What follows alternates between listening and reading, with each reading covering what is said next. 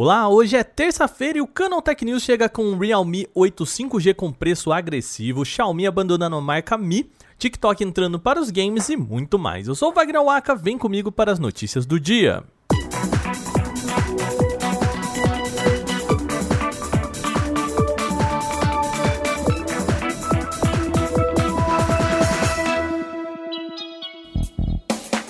E a gente começa o programa de hoje falando de smartphone no precinho. A Realme anunciou nesta terça a chegada do Realme 8 5G aqui no Brasil e o aparelho já se posiciona como o smartphone 5G mais barato do mercado. O Realme 8 5G já tinha sido apresentado lá fora há 4 meses, exatamente como a alternativa mais acessível ao 5G. O modelo conta com um processador Dimensity 700, o mesmo do Galaxy A22 5G, acompanhado de 8 GB de RAM e 128 GB de armazenamento interno, que é expansível via cartão microSD até 1 TB. Um ponto de destaque aqui bem interessante é que ele também pode expandir a memória RAM usando o armazenamento. Segundo a Realme, até 5 GB do armazenamento pode ser usado também como memória RAM. Outro destaque está justamente no suporte ao 5G, com compatibilidade com o DSS, que utiliza a infraestrutura de 4G para aumentar as velocidades de conexão, algo que já está em uso aqui no Brasil. A tela conta com o painel IPS LCD Full HD Plus de 6,5 polegadas, resolução de 1080 pixels e taxa de atualização de 90 Hz. Ele traz também um pacote de três lentes na parte de trás, sendo o sensor principal de 48 megapixels. O Realme 8 5G já está disponível por aqui ao preço de R$ 2.299. A companhia também trouxe para cá o seu novo relógio Realme Watch 2, vendido por 599 reais, e os fones Bud Air 2 e Air 2 New por R$ 599 e 499 reais, respectivamente. A Xiaomi deve abandonar a marca Mi, direcionada para os seus produtos principais. A informação foi confirmada pela própria companhia ao site XDA Developers por um representante da empresa. E de acordo com a fonte, a Xiaomi pretende deixar a sua marca Mi para identificar os celulares premium da fabricante. Como que vai ficar então? Bom, a ideia é que os próximos aparelhos sigam o que rolou com o Mi Mix 4, ou melhor, o Mix 4 já que esse é o nome oficial do smartphone sem o Mi ali na frente.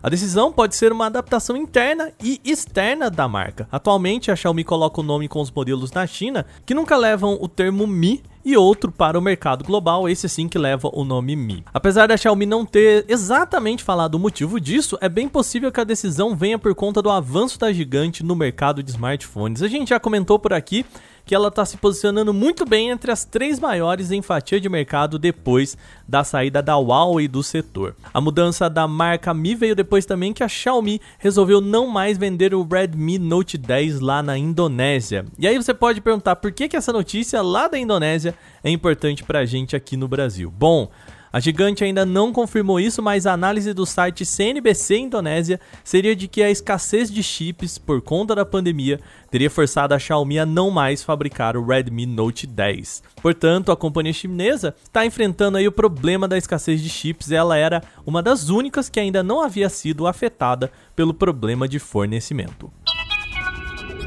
O TikTok pode entrar no mercado de games. A ByteDance registrou uma patente referente à marca chamada, aspas, TikTok Cloud Gaming, aspas, o que pode sugerir uma entrada no universo de jogos online. Segundo o registro, a companhia pretende atuar em jogos de educação e entretenimento, aplicativos de serviço de comunicação, design e vendas.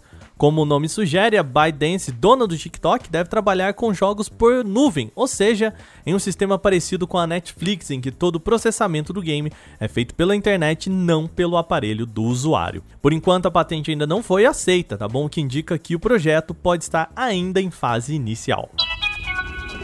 Como a gente comentou ontem por aqui no podcast, Homem-Aranha Sem Volta para Casa ganhou o seu primeiro trailer. O vídeo divulgado pela Sony Marvel é a versão finalizada do vídeo vazado ontem, aquele que a gente falou que ainda não estava acabado. E neste filme, Peter Parker, interpretado por Tom Holland, tem que enfrentar o fato de que sua identidade foi revelada por Mistério no último longa. O herói é acusado de matar Mistério e passa a ser considerado então um inimigo do Estado. Para reverter isso, ele pede para Doutor Estranho, interpretado por Benedict Cumberbatch, para fazer um feitiço que causa uma amnésia global e todos possam se esquecer de que ele é o Homem-Aranha. Bom, o feitiço dá errado e o multiverso se abre nesta trama, e isso é tudo que a gente sabe pelo trailer por enquanto. No vídeo também há a confirmação da volta dos vilões como o Duende Verde de William Dafoe e o Dr. Octopus de Alfred Molina. Quer ver o trailer completo? É só entrar lá em canaltech.com.br. A gente fecha as notícias de hoje falando de meios de pagamento. O Banco do Brasil liberou o WhatsApp como ferramenta para emitir boletos e acompanhar pagamentos. Para emitir um boleto, o usuário precisa adicionar o número 61 4004 mil ao contrário, que abre o assistente virtual do Banco do Brasil. Aí é preciso digitar o jogo da velha PJ e escrever uma mensagem assim: preciso registrar um boleto. Pronto, preenchendo todos os dados, o boleto é criado e já pode ser encaminhado pelo próprio WhatsApp.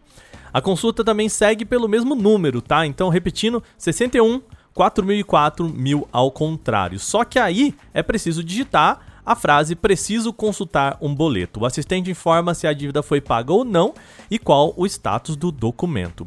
Segundo Pedro Bramon, diretor de negócios digitais do Banco do Brasil, a ferramenta surge como uma forma de facilitar a vida de pequenos empreendedores. Além de usar o comunicador pertencente ao Facebook para se comunicar com clientes e combinar a entrega de produtos, agora eles também têm a opção de gerar documentos de pagamento mais facilmente. Antes de fechar por hoje, aqui vai um aviso rápido. Você que gosta do nosso podcast por aqui vai lembrar que o Canal Tech News também está de volta lá no YouTube com o canal próprio, tá bom? Lá também a gente solta todos os dias as 5 notícias mais importantes do mundo da tecnologia, só que em vídeo. Se você curte o nosso trabalho, dá um pulo lá em Canal Tech News no YouTube, inscreva-se e compartilhe com os amigos, tá bom? Este episódio foi roteirizado, editado e apresentado por mim, Wagner Waka, com a coordenação de Patrícia Gnipper. O programa também contou com reportagens de Renan da Silvadores, Bruno Bertonzin, Alvini Lisboa, Claudio Yuji e Felipe Gugelmin.